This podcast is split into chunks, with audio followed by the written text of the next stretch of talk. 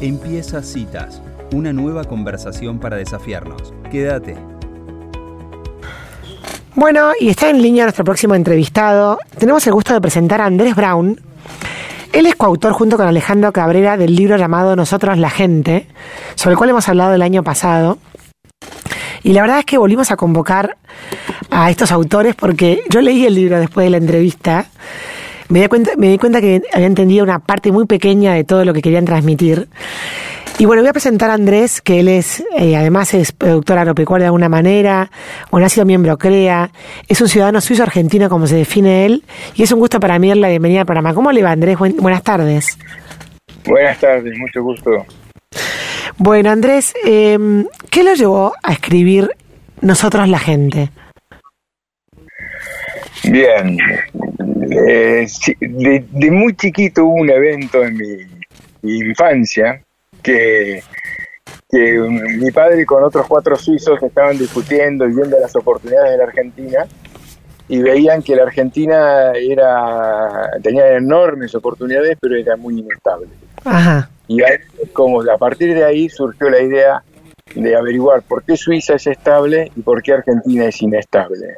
Y esas ideas me persiguieron toda la vida y estuve siempre analizándolo, hasta que vino el COVID. Y cuando vino el COVID dije, bueno, hay que escribir estas ideas, no sea que el COVID me lleve puesto y todas las, todas las, todas, las mis observaciones este, se pierdan. Nada más, es como un, como un testamento, digamos. Está muy, o, sea, que la amenaza del COVID hizo que, que plasmara usted en un libro. Claro. Siempre, siempre quería escribirlo y intenté escribirlo y intenté escribirlo y nunca lo podía escribir hasta que en, la época del COVID hicimos un Zoom y ahí apareció Alejandro Cabrera. Y, y alguien me dijo, mira, que escribe muy bien, y, digamos, un amigo en común, se llama Andrés Eferino Peralta, y, él dice, siéntense ustedes, tienen que escribir el libro. No puede ser que las ideas estas se pierdan. Entonces, este, bueno, eh, primero traté de convencerlo de escribir el libro y bueno, Alejandro estaba escéptico porque él tuvo como 15 años con el federal, ¿no? Antes de tomar el gobierno Caballo y después, digamos, de hacerse cargo del Ministerio de Economía, Caballo. Sí. Y después, se quedó como, como, como decepcionado, como deprimido de todo el trabajo que hicieron y que se perdió básicamente de la noche a la mañana, todo lo que hizo Caballo se perdió. Claro. Y se debió a la lucha de poder de Dualde y Menem. Entonces, eh, yo, le, yo, te explico por qué. Entonces, le, eh, primero no quería, no, no, no, quería entrar de que el problema era político. Y le mandé un libro que se llama Swiss, eh, Switzerland, no, Swiss Democracy in a Nutshell, que significa la democracia suiza en resumen. Y otro trabajo que se llama Accurate Democracy, que es democracia certera, que yo lo traduzco en el libro, sí. la parte esa básica, y léete esto. Y cuando leyó eso, dice, sí, tenés razón, tengo que escribir el libro. Entonces él me ayudó a escribir el libro. Y dice, bueno, por supuesto tiene muchos aportes de él también, a él le gusta Spinoza y todo, toda esa literatura. Qué bueno, Andrés. Así que bueno, qué increíble que, que algo que le pasó de chico todavía siga tan vigente, ¿no? Porque creo que debe ser más inestable Argentina hoy que cuando, que cuando usted era chico, si no me equivoco. Sí, sí el tema es que, que cuando tenía edad para entrar en política, mi madre me hizo jurar de que yo no entrara a política hasta los 36 años. Ay, Dios, pero las madres, por Dios. No, bueno, porque ella, imagínese, era una suiza en Argentina, eh, nos querían secuestrar los montoneros. Uh. Este, entonces, bueno, y bueno, tenés razón. Y bueno, pero mm, me quedé, y bueno, cuando uno no entra en política de muy joven, es muy difícil eh, después este, tener los contactos como para llegar a lugares donde uno puede transformar las cosas. Pero los sueños son así, cuando uno, a gente los sueños de los 10 años te marcan de por vida. Claro, claro. Ahora... Eh, por porque no los hiciste o los, o los tenés ahí, viste, como arrinconados. Claro. Ahora, me parece muy interesante, eh, Andrés, por eso lo llamamos, que usted lo que plantea, bueno, ya me gusta el título, nosotros la gente, We the People, me imagino que debe ser una cita a esa, a esa declaración americana. Usted plantea de entrada... eso, que, nosotros la gente, así empieza la constitución de Estados Unidos. Exacto. Con esas tres palabras se hizo la revolución republicana más grande de la historia ¿sí? Y, y, y Alberdi eh, comienza con la constitución, nos los representantes. Claro. No sé si le torció el- el- la muñeca o qué pasó, pero bueno, quedó así. Y lo que hizo Alberdi no hizo lo mismo que Estados Unidos. ¿sí? La primera parte de la declaración de los, deberes de los derechos y garantías eh, es fantástica, pero la segunda parte, cuando organiza el Estado, le dio la gobernanza de una pyme, todo el poder al presidente. Claro. Y todo Claro. eso anda muy bien en la pyme, en la primera generación, pero no en la cuarta.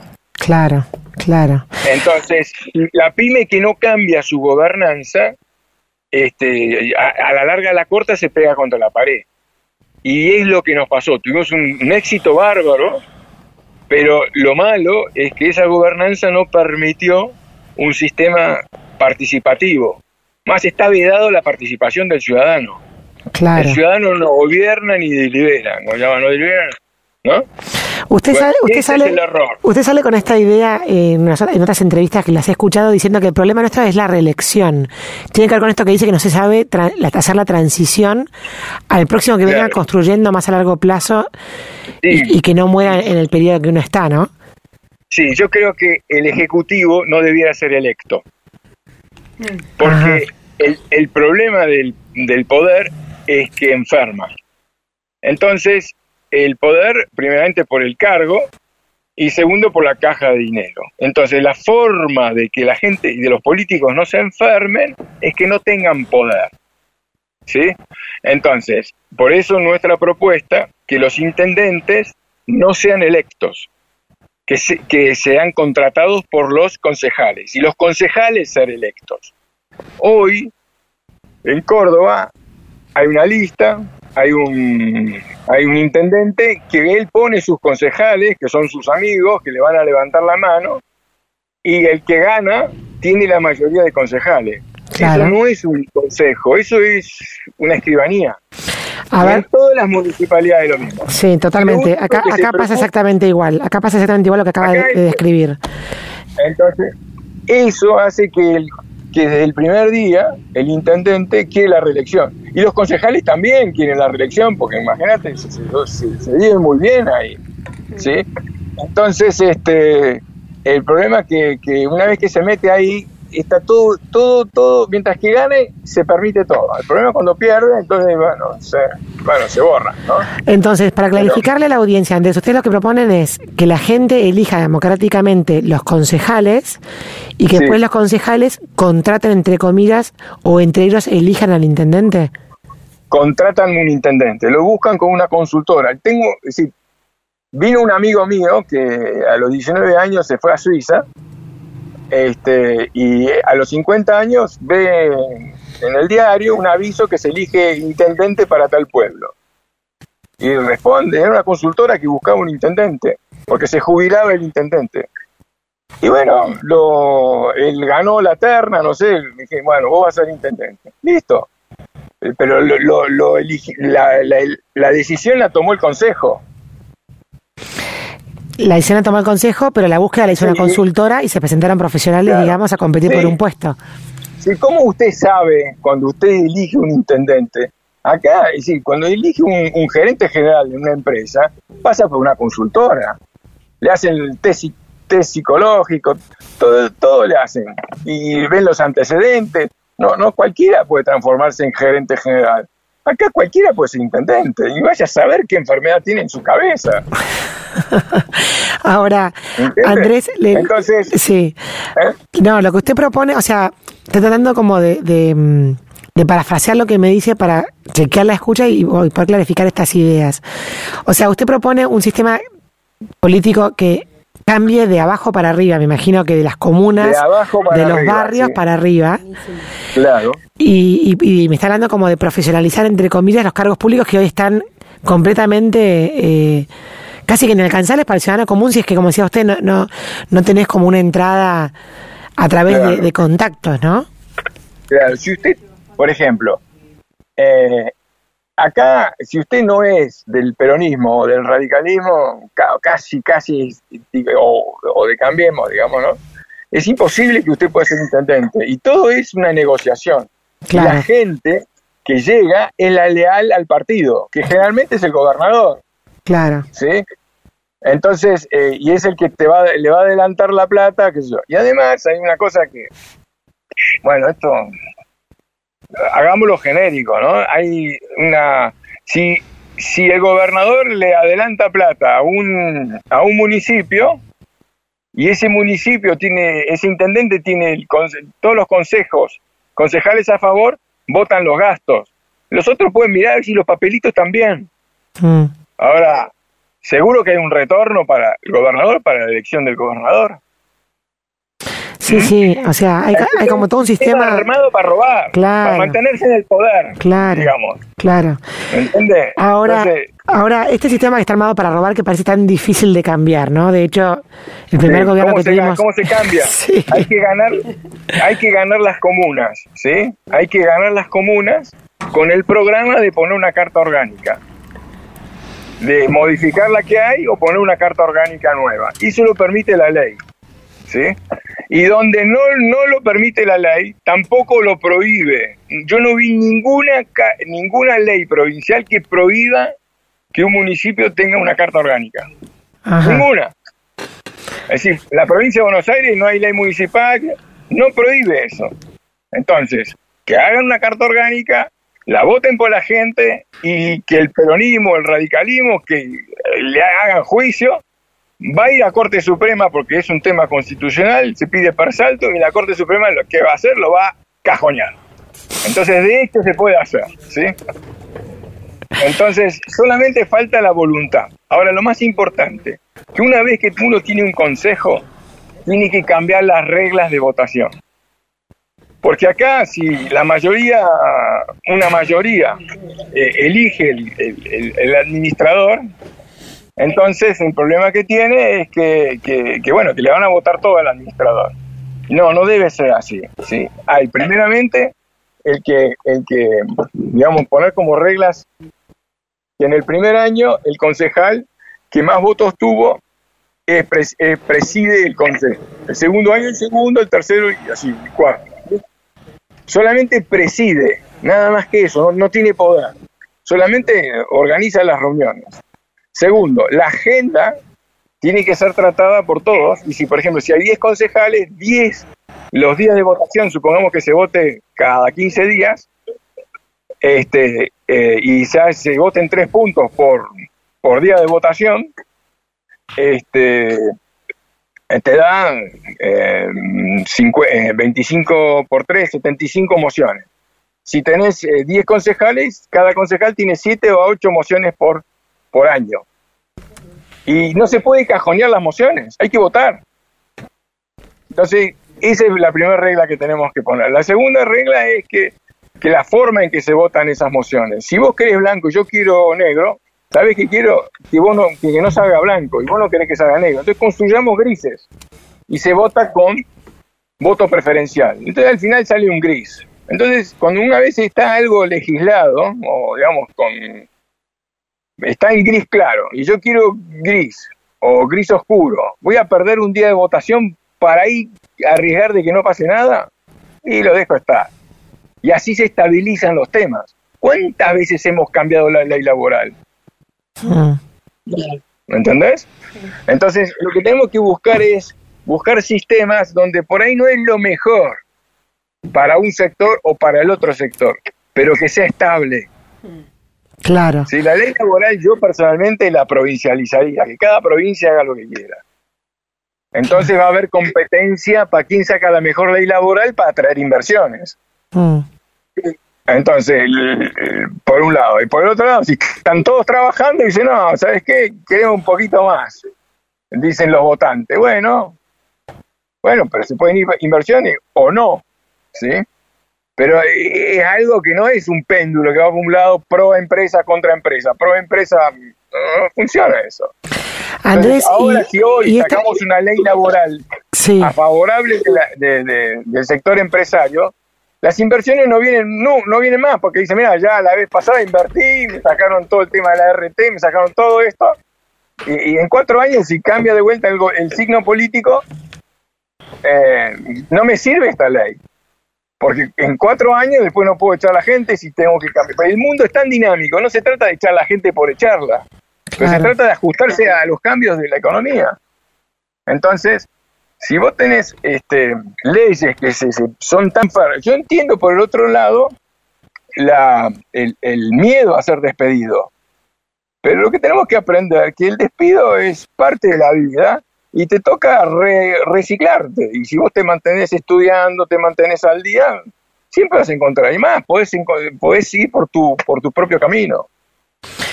Ah, Andrés, estas ideas que usted propone, que, que claramente es novedoso porque plantea eh, cambiar la realidad de las comunas y de ahí me imagino que ir como subiendo estamentos para arriba.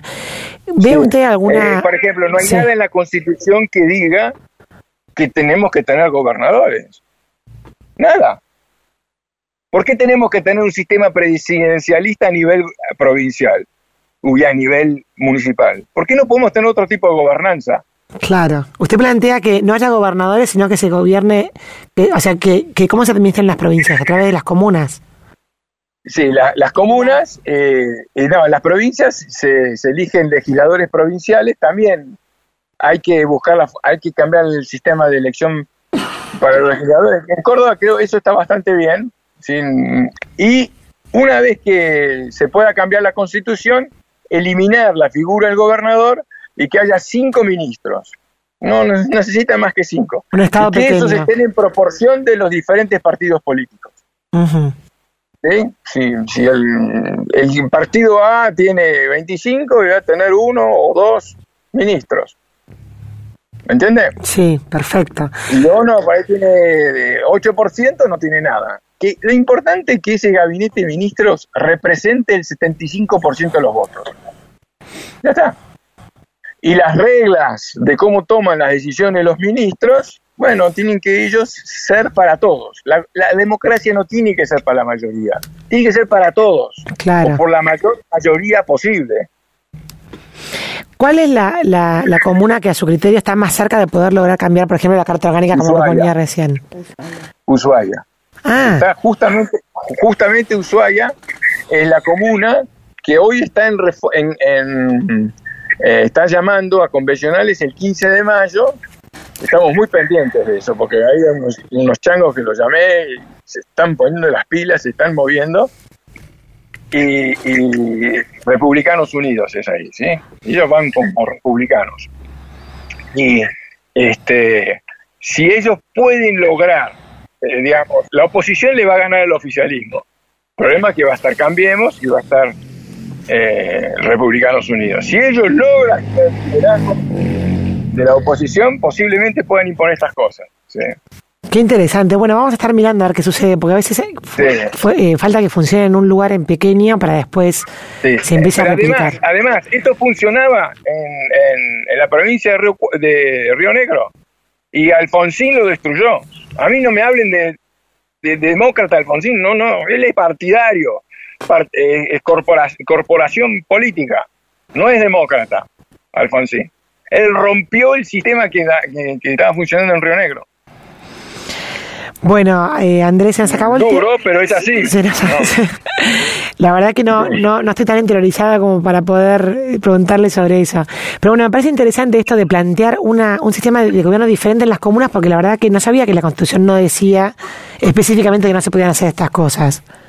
Todo lo que no está todo lo que no está prohibido está permitido. Claro. Eh, es decir, lo que yo veo es que estamos como seteados. Seteados en y más, te setean, esto es así, esto es así. Yo me acuerdo cuando tenía ahí 10 años en colegio, el maestro dijo, y era, era un estudiante de abogacía, decía, hay dos tipos de democracia. La democracia de mayoría y la de, consenso, que yo digo, la, la de Suiza es de concordancia. ¿Sí? Y entonces le pregunté, bueno, perfecto, la mayoría ya, ya sabemos cómo es. ¿Cómo es la de, la de consenso? Es Suiza. ¿Y cómo funciona? No sé. No se sabe. Y el gran problema que nosotros tenemos es que todos nuestros economistas estudian en Harvard. Claro, no saben cómo funciona el europeo. No, no, no, cómo funciona Suiza, Suiza es el mejor sistema y Australia, son los dos mejores. Y Australia copió a Suiza. Qué bárbaro. En el año 1989 Australia estaba en la lona, Argentina también. Australia, ¿qué, ¿qué hizo el primer ministro socialista? Tiró la toalla. Se fue, se acercó a los empresarios y le preguntó qué tenía que hacer. Y le bajaron línea, hace esto. Entonces, ellos hicieron una reforma política y nosotros hicimos un plan económico. ¿Y dónde estamos? Tenemos, siguiendo teniendo problema. No se puede resolver un problema político con un plan económico. Es una barbaridad esto de Melconian y lo de Mondino. No tiene sentido. Primero resolveme la política. Después hacer el plan que quiera. Claro, claro, claro. ¿Entiendes? Clarísimo. Bueno, Andrés, muchísimas gracias por esta, por esta nota. La verdad que nos deja pensando. Vamos a seguir de cerca lo que sucede en Ushuaia y bueno, supongo que seguiremos conversando, intentando seguir comprendiendo estas, estas, esta innovadora forma de gobernar que, están planteando. Bueno, gracias. Un saludo. espero, un, seguir. un saludo y, y seguimos con el programa para seguir difundiendo estas ideas que creo que son, que son constructivas para la hora de pensarnos diferente. Bien, muchas gracias. Adiós. Bueno, y así pasaba Andrés Brown, coautor junto con Alejandro Cabrera de Nosotros la Gente, planteando de que el cambio político tiene que surgir de abajo hacia arriba, primero por los municipios y después llegar a los estamentos más altos de gobernancia.